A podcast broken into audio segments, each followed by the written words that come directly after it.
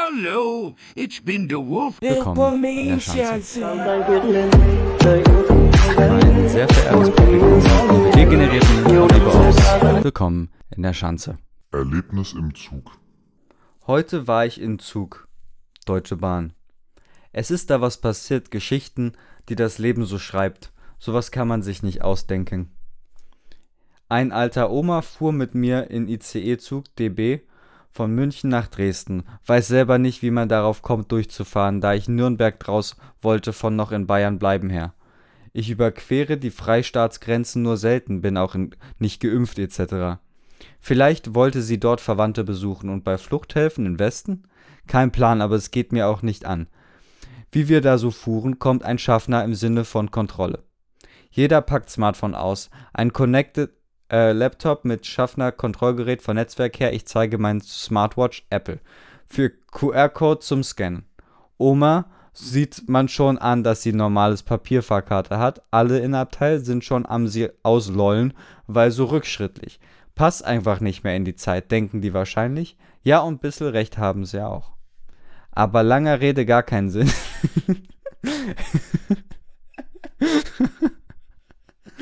Krass. Aber langer Rede gar keinen Sinn. Es stellt sich raus, die Oma hat auch noch ein Ticket sich gekauft, das nicht im ICE-Zug giltet. Dies hätte sie im Internet nachlesen können, aber das hat sie nicht, weil es ist zu teuer. Und den VHS-Kurs, wo es erklärt wird, hat sie nicht leisten können. Da sind die Enkel gefragt, meiner Meinung nach, aber hilft jetzt auch nichts mehr. Der Schaffner besteht auf seinem Geld. Dass die alte Frau zahlen muss im Sinne von Schwarzfahren her, es sind 120 Euro. Sie hätte nur fahren dürfen in Regionalbahn, wo es fünf Tage dauert, bis man Augsburgs ist, lol. Von München aus wohlgemerkt. Die Frau sagt, hat kein Geld und sie muss von Rente leben, von ihrem verstirbten Mann und es ist wenig. Aber der Jockel vom Schaffner lässt sich nicht erweichen. Er bleibt hart. Alle schauen verlegen auf ihrem Handy oder lesen Börsenkurse. Ich stehe auf und erhebe Wort. Hör mal zu, du Überjochen. Die Frau fährt ja wohl jetzt umsonst. Sonst haben wir hier Rucki Ruckizucki Rambazamba und es gibt ein Bombe, sage ich, den Schnauzbartträger im Gesicht. Es wird noch leiser im Abteil, es war gar nicht möglich, ist, weil vorher schon so leise war. Er sagt, kann er nicht machen, wegen Privatisierung von Bahn früher.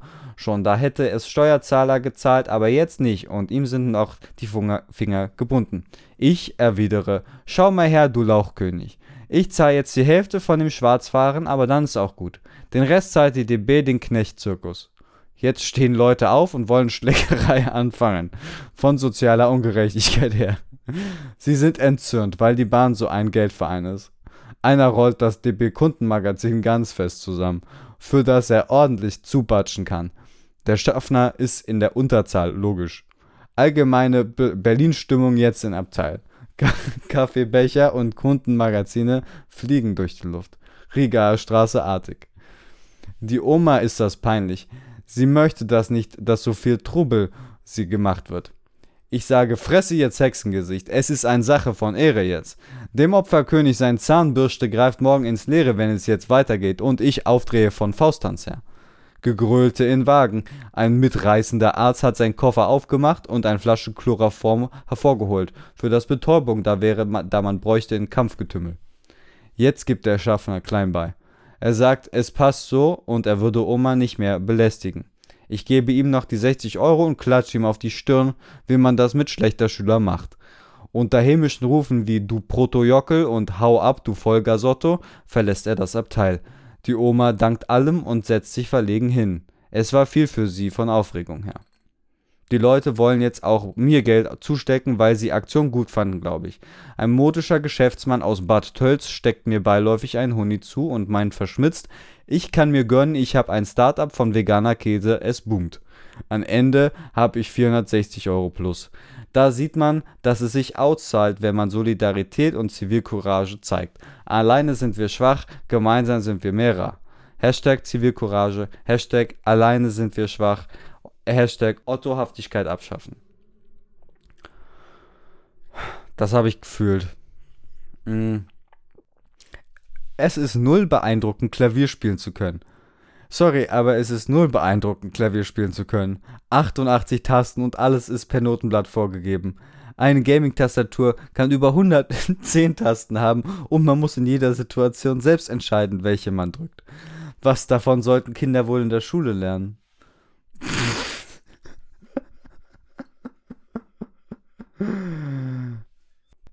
Das Mädchen, das du damals fett genannt hast? Das Mädchen, das du damals fett genannt hast? Sie hat sich eingeschissen und zwei Kilogramm verloren. Der Junge, den du gerade dumm genannt hast, er hat sich selbst vollgeschissen. Das Mädchen, das du gerade hässlich genannt hast, sie verbringt damit Stunden zu scheißen und zu kacken. Der Junge, dem du gerade das Bein gestellt hast, er, er hat in die Hose geschissen. Menschen haben mehr zu bieten, als du denkst. Du siehst nur Äußeres und nicht, was unter ihrer Kleidung ist. Teile dies, wenn du gegen Mobbing bist.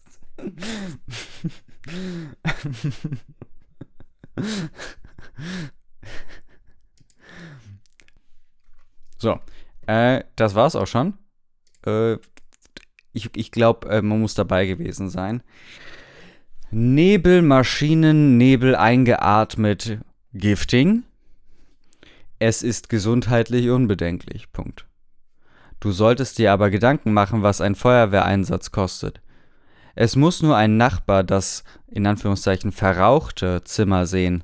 Er wählt den Notruf und der Zug der Feuerwehr rückt samt Drehleiter, Krankenwagen und Polizei aus.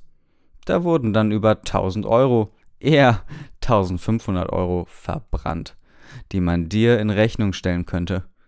Wenn es dann ganz dumm läuft, klingelt die Feuerwehr nicht, sondern tritt kurzerhand die Tür ein Tür und Zarge wären hin, was auch noch locker 500 Euro kosten würde und von keiner Versicherung übernommen wird.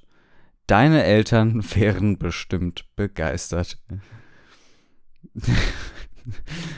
Tja, ähm, das ist sicherlich eine sinnvolle Antwort auf irgendeine schlaue Frage. Wir gehen mal weiter. Sprich Deutsch, du Hurensohn. Haha, OMG, ich bin seit gestern in London auf Urlaub und bin ins Hotel gegangen. Der Rezeptionist so, Good day, Sir. How may I help you? Und ich hatte mich schon so auf diesen Moment gefreut. Endlich konnte ich ganz England die Überlegenheit des deutschen Humors beweisen und wieder gut machen, was fast, was vor fast 80 Jahren schiefgegangen war. Ich grinste breit und holte tief Luft. Am Augenrollen des Rezeptionisten erkannte ich, dass er wüsste, was nun kommen würde. Konnte es etwa sein, dass, wenn man denselben Jokus an jeder Ecke nutzt, dieser irgendwann nicht mehr lustig sein würde? Kennste man das nicht von irgendwo? Egal. Sprich Deutsch, du Hurensohn, brüllte ich und dabbte mehrmals vor dem sichtbar genervten Angelsachsen. Sir, in this case we have to revoke your booking We don't host people like you.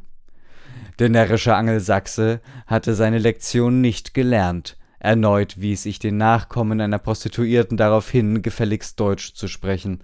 Sein Schweigen interpretierte ich als eingestandene Niederlage.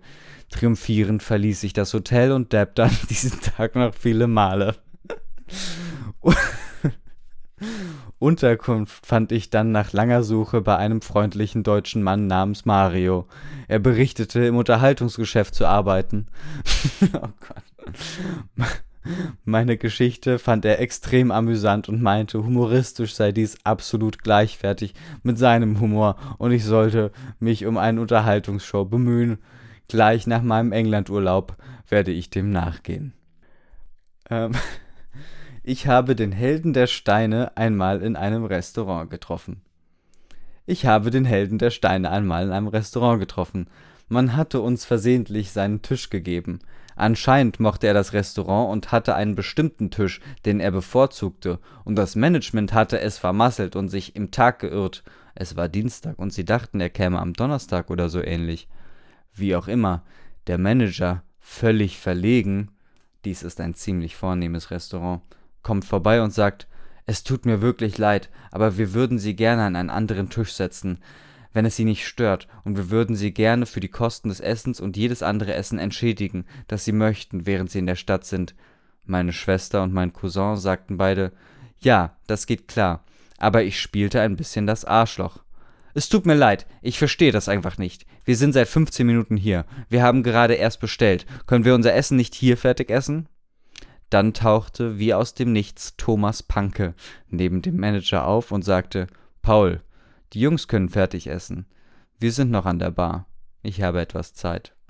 Und ich, als großer Held der Steine-Fan, sagte: Oh, wow, äh, ich hatte keine Ahnung. Bitte, du kannst den Tisch haben. Der Held war dankbar schüttelte meine Hand und bedankte sich, gab mir dann eine Karte mit seiner Nummer und sagte, ich solle ihn später anrufen. Nachdem ich den Mut aufgebracht hatte, rief ich ihn an diesem Abend an. Und um es kurz zu machen, wir hatten eine glorreiche, elfmonatige Liebesaffäre. Mann gegen Mann, die ich nie vergessen werde. Unsere Körper waren eins und von der Schönheit Marokkos über die französische Riviera bis hin zum Schnorcheln auf den Galapagos-Inseln machte Thomas Panke und ich auf sechs der sieben Kontinente glorreiche, schwule Liebe miteinander.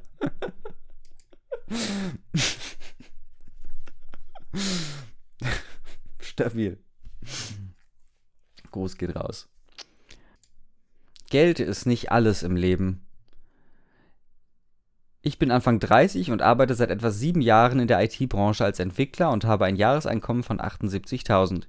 Theoretisch kann ich mir alles kaufen, was ich haben möchte und könnte trotzdem sicherlich noch eine Sparrate von 50 bis 60 Prozent fahren. Bitte was? Egal. Besparen tue ich fleißig mehrere ETFs und werde sicherlich früher in Rente gehen. Durch ein Erbe bin ich im Besitz wunderschön eines wunderschönen Einfamilienhauses in einer deutschen Großstadt. Doch glücklich bin ich damit nicht. Ich habe keine echten Freunde und meine letzte Beziehung ist aufgrund des Geldes in die Brüche gegangen. Darüber möchte ich unter anderem ein wenig was erzählen. Angefangen hat alles im Studium. Bereits dort habe ich mich intensiv mit dem Thema Finanzen beschäftigt und meine damalige Freundin in das Thema mehr oder weniger mit reingezogen. Wir haben damals zusammen gewohnt, waren glücklich und das erste Kind war auf dem Weg. Doch ich habe mich immer mehr verändert, habe jeden Cent mehrfach umgedreht, die Essenspläne und Einkaufszettel in pingeliger Kleinstarbeit geschrieben, um möglichst viel zu sparen. Zu Beginn ging dies auch alles gut, bis ich mit dem Studium fertig wurde. Wir hatten plötzlich mehr Geld als wir je hatten. Und meine Freundin schlug vor, dass wir doch aus der 35 Quadratmeter Wohnung ausziehen könnten. Habe dies strikt abgelehnt, um die Gefahr einer Lifestyle-Inflation zu vermeiden und wurde von Tag zu Tag knauseriger. Nie ins Restaurant gehen, nur Leitungswasser zu Hause trinken, alles Gebrauch kaufen, Essen für fünf Tage kochen etc. Im Supermarkt habe ich dann eines Tages überreagiert und es kam zu folgender Situation, welche, aus, welche auch das Ende unserer Beziehung geführt und ein Umdenken bei mir angeregt hat. Wir sind durch das Erbe in das Haus gezogen, waren einkaufen, wo meine Partnerin den Einkaufswagen mit Dingen gefüllt hat, die nicht auf der Liste standen. Auf meine Frage, was dies soll, meinte sie nur, dass sie halt Lust hat auf ein paar zusätzliche Lebensmittel. Dann bin ich etwas sauer geworden und habe ihr mit dem Satz Schatz, denk bitte an die Qua Sparquote, okay? versucht, ins Gewissen zu reden. Dies hat jedoch nur dazu geführt, dass die Situation übergekocht ist und ich letztendlich den Einkaufswagen umgeworfen habe. Meine Freundin ist heulend aus dem Laden gerannt, mit dem Auto nach Hause und hat ihre Sachen gepackt, was das Ende unserer Beziehung bedeutet. Sie war die einzige Person, mit der ich wirklich etwas gemeinsam hatte und zu der ich Privatkontakt habe. Jetzt sitze ich hier allein in einem großen Haus, bin einsam und durch die Homeoffice-Regelung versauere ich hier. Mein eingespartes Geld ist mittlerweile eher eine Last. Wollte hiermit nur mal verdeutlichen, es gibt mehr im Leben. Jetzt hat hier einer als Kommentar, Döner ist nicht alles im Leben geschrieben und Angefangen hat alles im Studium. Bereits dort habe ich mich intensiv mit dem Thema Kebab beschäftigt. Wir hatten plötzlich mehr Jufka, als wir je hatten. Meine Freundin schlug vor, dass wir doch mal etwas anderes essen können. Wir sind durch das Erbe in den Dönerladen eingezogen. Okay. Naja. Ähm. Meine Liebe zu Döner. Meine Liebe zu Döner begann vor acht Jahren. Mit fünf ging ich zum ersten Mal zu einem Dönerstand. Und holte mir einen saftigen Döner mit Salat und Soße. Er schmeckte so heftig. Ich sagte meiner Mutter, dass sie mir noch einen holen soll, aber sie wollte mir keinen Döner kaufen. Die ganze Nacht dachte ich an den Döner. Nach circa vier Jahren war ich immer noch dönersüchtig. Ich habe damals sicher jede Woche einen Döner gegessen. Tue ich eigentlich immer noch. Aber ja, ich möchte an dieser Stelle allen Eltern etwas mitteilen. Verbietet euren Kindern nicht den Döner, denn ohne Döner existiert keine Liebe. Und an alle Veganer. Bevor ihr da etwas dahin redet, probiert mal Döner. Dann können wir mal weiterreden. Man kann Kindern den Döner nicht verbieten. Ihr müsst auch nicht immer bei dem coolsten oder beim luxuriösesten Dönerstand essen. Auch bei einem kleinen Dönerstanden kann der Döner heftig schmecken. Aber Qualität hat ihren Preis. Nehmt ruhig den Döner, der 50 Cent mehr kostet. Billig heißt nicht immer gut. Und esst euren Döner immer bei einem Türken. Vertraut mir einfach. Ich habe eigentlich vor, mal Bautechnik zu lernen. Wenn das nicht klappt, ist mein Plan B, Dönerbudenbesitzer zu werden. Ich schwöre euch, Alis Döner wird der beste Döner Wiens. Und noch ein kleiner Tipp von Ali. Ein echter Döner besteht aus Hühner- oder Kalbfleisch, Salat, Soße, Scharf, Knoblauchsoße.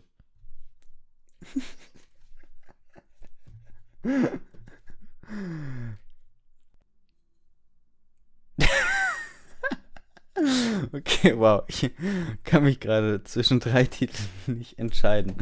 Äh, die, die Titel sind alle großartig. Ähm, aber wir fangen einfach mal an mit Umfrage. Würdet ihr mich als M15 als Freund sexuell haben wollen? ich gehe mal davon aus, ja, nach meiner Beschreibung gleich. Aber erstmal vorweg, ich bin keine Bitch, aber egal. Also ich M15 gehe fünfmal Woche trainieren im Moment, zu Hause aber nur Oberkörper. Habe auch ganz gut Muskeln. Sonst sehe ich halt bisschen aus wie Bones MC, aber viele meinten echt, ich würde aussehen wie Jesus. Also ich habe dunkle Haare und Seiten halt sehr kurz, so von 3 mm auf 6 und oben auch kurz. So wie man als Typ haben sollte. Ich bekomme Aggressionen bei den mit längeren Haaren und Spar Spargelärmchen. Sonst bin ich halt sehr extrovertiert und kann mich nicht mit so Spießereinstellung abfinden. Also wer was mit mir zu tun haben sollte, kann sich den Spruch, aber ist doch illegal, sparen. Könnte sein, dass ich mal zwischendurch in Arrest muss. Nicht Spaß beiseite, also ich bin halt illegalen Substanzen nicht abgewendet, um es mal vorsichtig auszudrücken, solange keine Opiate. Also am meisten halt Weed. Jetzt mal zu dem, was alles so positiv ansehen. Ich habe ein größeres fünfstelliges Vermögen und ein dementsprechendes Einkommen, no joke. Ich finde es relativ lächerlich, wie sich manche in meinem Alter über ihre finanzielle Situation beklagen, aber nichts tun. Ich bin auch sehr loyal, selbstbewusst und auch immer bisschen Konfrontation suchen. In einer Beziehung wäre mir Sex sehr wichtig, aber sie sollte nicht so viel nerven, wenn ich lieber was mit dem Bros mache und mal keinen Bock auf die habe. Also wäre ich der Typ für euch? Ergänzung nach vier Minuten. Ich höre by the way nur Rap. Bitte lasst anderes in meiner Gegenwart. Das Ergebnis basiert auf 83 Abstimmungen. Nee. 75 Stimmen. Ja. 8 Stimmen.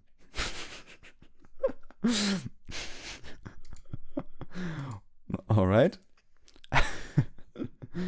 ähm, ich habe taktisch gegessen. Abitur. Ich habe taktisch gegessen. Das klingt jetzt vielleicht rätselhaft, ist aber ganz einfach.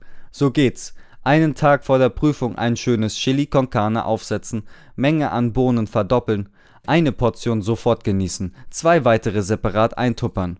Dann am Tag der Prüfung morgens die zweite Portion mit drei, vier hartgekochten Eiern und einem ESN-Proteinshake als Frühstück. Mit Monster Energy runterspülen, die letzte Portion mitnehmen.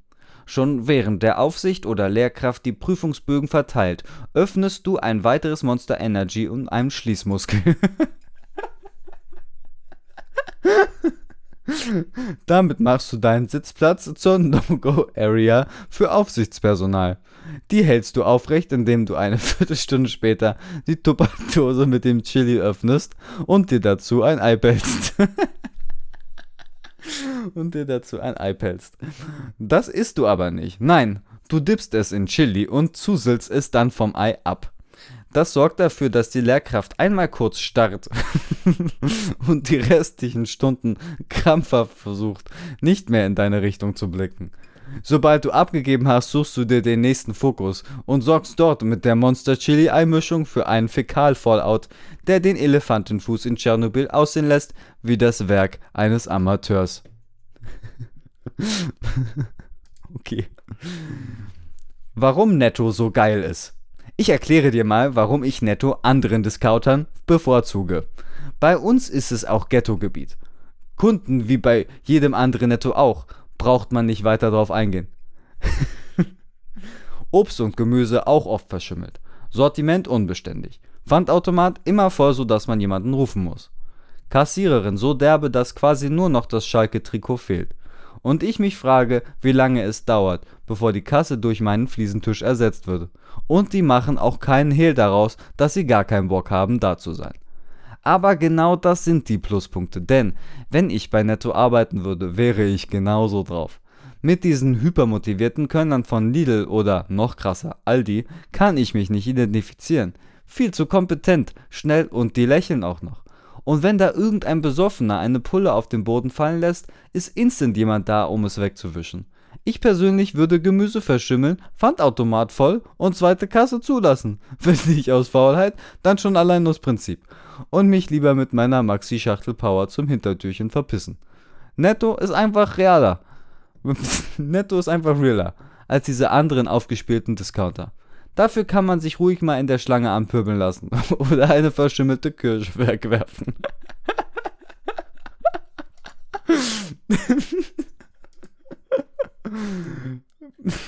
Stabil. Ähm. Klar kann man sagen, am Steuerwichsen ist prollig. Klar kann man sagen, am Steuerwichsen ist prollig. Es ist ein bisschen so, wie jeden Tag. Es ist ein bisschen so, wie jeden Typ mit Lichthupe zu nerven. Wie ohne Blinken die Spur zu wechseln. Schaut her, boah, ich bin so krass. Das stimmt, wenn man es die ganze Zeit macht. Und ich kenne Leute, die polieren ständig im Auto ihr Rohr. Das ist dann schon komisch. Ich wichse nicht oft hinterm Lenkrad. Alle zwei Tage mal ungefähr. Wenn ich die gelbe Ampel gerade noch so erwischt habe, von der ich hätte warten müssen, wichsen. Wenn ich einen dicken Mercedes daran hindere, mir die Vorfahrt zu schneiden, wichsen. Wenn einmal auch, als ich einen Unfall sehr knapp vermieden habe, dann gibt es noch das Wichsen. Wenn ich noch lange Fahrten über Landstraßen mache, mir langweilig öde zum Einschlafen ist, und da finde ich, ist eine gute Lösung, dann heißt es, ich habe gewichst, aber es war nicht langweilig. Ich habe meine Freundin beim Kacken erwischt. Also habe ich Schluss mit ihr gemacht. Sie sagte, sie ist mal kurz pinkeln, als wir einen Film schauten. Jetzt war sie schon fünf Minuten lang weg und ich wusste, dass das was nicht stimmt. Also habe ich an der Tür geklopft und gefragt, ob alles okay ist. Sie sagte ja und dass sie gleich fertig ist. Ich Stimme war angestrengt und ich habe Verdacht geschöpft. Also habe ich Ich komme reingerufen. Sie hat laut Nein geschrien, aber ich war nicht aufzuhalten. Ich habe sie Tür eingetreten und sie sehe, sie auf der Toilette sitzt. Ich habe ihr gesagt, sie soll verdammt nochmal aufstehen. Sie hat's nicht gemacht. Also habe ich sie runtergestoßen. Dann habe ich ins Klo geschaut. Genau wie ich es vermutet habe. Eine gottverdammte Wurst. Bitch, du bettest lieber, dass es nicht deine ist. Ich habe rumgeschaut und weit und breit keiner Haustier gesehen. Ich weiß, dass das deine Kacke ist, du Hure. Sie hat mich angebrüllt, dass ich verrückt sei und dass sie die Bullen ruft, während sie das Klopapier noch in die Hand hielt. Ich habe ihr gesagt, dass es keinen Grund gibt, die Bullen zu rufen. Ich mach Schluss mit dir. Du bist nur irgendeine Kackhure. Das war's. Ich fühle mich wie neugeboren und suche mir jetzt eine Frau, die nicht kackt. hm. Ich habe mir auf die Mona Lisa schon unzählige Male einen runtergeholt. Ich bin mir nicht sicher, ob das hier der richtige Ort ist, um das zu beichten, aber mir egal, es muss einfach raus. Wenn ich in der Lage wäre, mir irgendeine Zeitperiode auszusuchen, in welcher ich leben wollen würde, wäre das zur Zeit, in der Leonardo da Vinci die Mona Lisa gemalt hat. Ich habe die Mona Lisa als mein Hintergrundbild auf meinem Handy und Computer. Ich habe mir auf die Mona Lisa schon unzählige Male einen runtergeholt und ich werde sie auch in Zukunft als meine favorisierte Vorlage verwenden. Körpergeruch macht mich enorm an und jedes Mal, wenn ich dieses Gemälde sehe, muss ich daran denken, wie extrem verschwitzt ihr Hintern gewesen sein muss, während sie da vor Da Vinci gesessen hat und in der schwülen italienischen Hitze mit einem seichten Lächeln geradeaus nach vorne blickte. Der Fakt, dass es zur damaligen Zeit kein Deodorant und sonstige Utensilien gab, verstärkt meine Begierde nach dem schwitzigen Odor der Mona Lisa nur noch mehr. Ich gehöre zu die, in diese Zeitperiode. Ich würde mir jede einzelne verschwitzten und übelriechenden Frau aus Italien im Jahre 1500 vögeln, wenn ich könnte. Mir scheißegal, was ihr von mir denkt. Es ist mir egal, was du über meine Mutter sagst. Deine Meinung ist deine Meinung, aber glaube mir, wenn du tatsächlich versuchen solltest, meine Mutter etwas anzutun, auch wenn sie in der Vergangenheit einige schlechte Entscheidungen getroffen hat, an denen wir noch arbeiten müssen, dann werde ich persönlich bei der Polizei anrufen, dich anzeigen und lachen, wenn dein Fahndungsfoto im Fernsehen gezeigt wird. Du kennst sie nicht mal, oder? Der Sinn deiner gesamten Existenz, Existenz scheint nur darin zu bestehen, andere Menschen zu ärgern. Nun, ich glaube, deine Witze sind geschmacklos und du solltest aufhören, dich durch den Bodensatz zu graben, der sich am Boden des Witzwas Witzfasses befindet. Du könntest einen Splitter bekommen, dessen Schmerzen durch die signifikant hohe Menge an Salz, die sich in deinem Blutkreislauf befindet, erheblich verstärkt werden.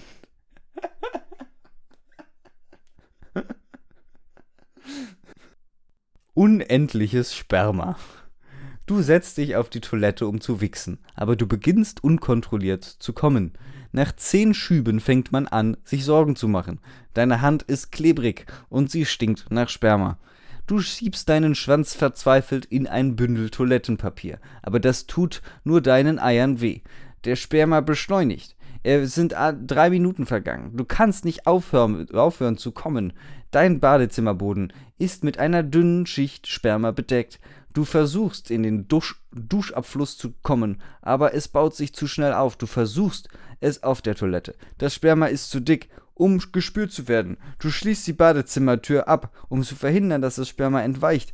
Die Luft wird heiß und feucht vom Sperma. Das per Sperma beschleunigt.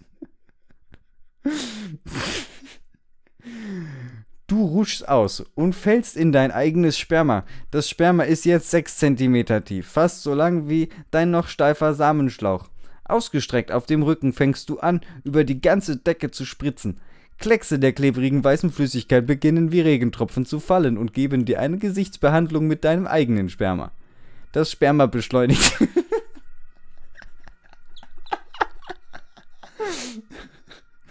du rutschst aus und fällst in dein eigenes Sperma.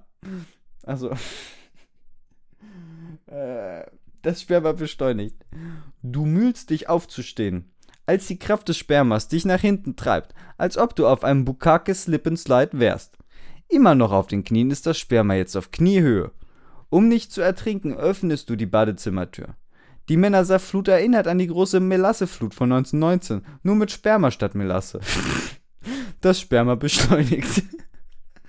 Es ist schon zwei Stunden. Deine Kinder und Frau schreien vor Entsetzen, als ihre Körper von dem schneeweißen Schlamm verschlungen werden. Dein jüngstes Kind geht unter, während zähflüssige Blasen und gedämpfte Schreie aus der Masse aufsteigen. Du flehst Gott an, dein Leiden zu beenden. Das Sperma beschleunigt. Du drückst deinen Schwanz, um das Sperma zu stoppen, aber es beginnt stattdessen aus deinem Arschloch zu lecken. Du lässt gehen. Die Wucht des Spermas reißt deine Harnröhre auf und hinterlässt nur ein klaffendes Loch in deinem Schritt aus dem Sperma spritzt. Dein Körper nimmt an Geschwindigkeit zu, während er entlang der Wichse nach hinten geleitet. Du schlägst durch die Wand und rast mit den 30 Kilometern pro Stunde in den Himmel.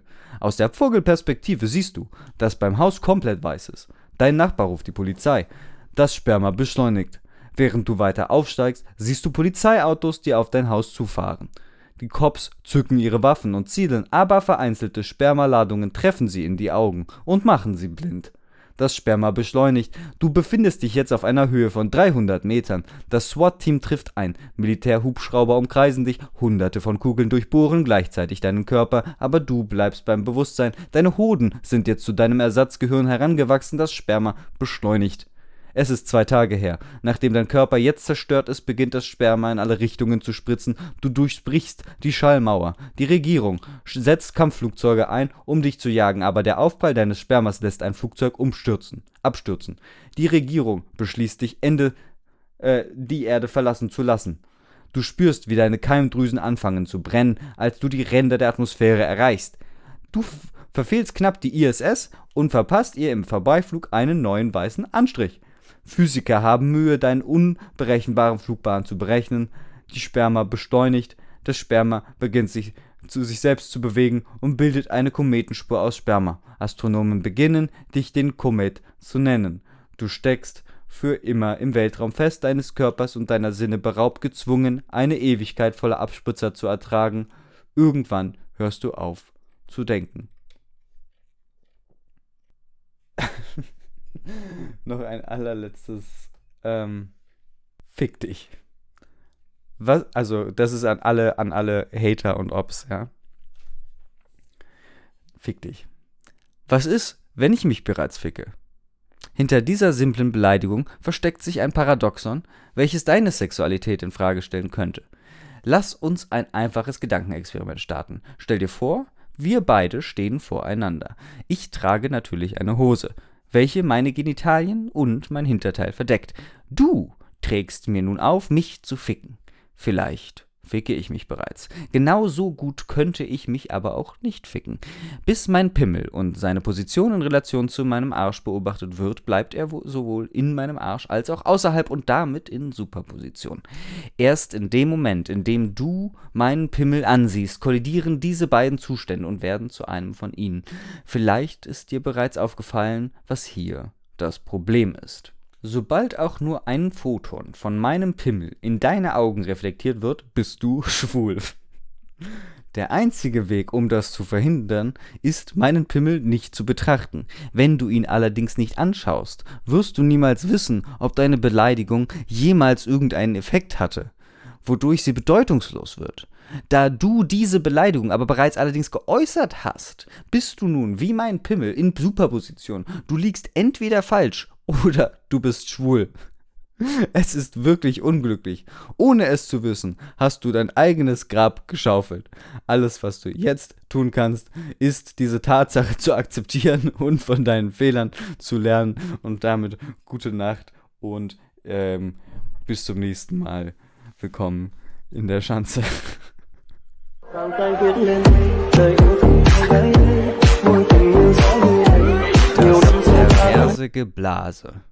Und das Abfingern der Möse und des Arsches würde mich nach kürzester Zeit zum heftigsten Abspritzen der Zuchtwichse bringen. Hinterher, würde ich gerne noch die Fettäuter abgreifen, während sie mir die restliche Sahne mit den Abmelkhandschuhen rauswichsen.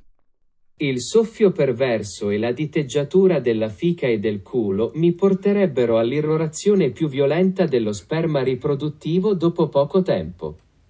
Poi vorrei picchiettare le mammelle grasse mentre tu mi masti la crema rimanente con il guanti da mungitura. Das perverse Geblase und das abfingernde Mus und der Arsches Ward mich nach Kurs zum heftigsten Abspritzender Zuchtwix bringen.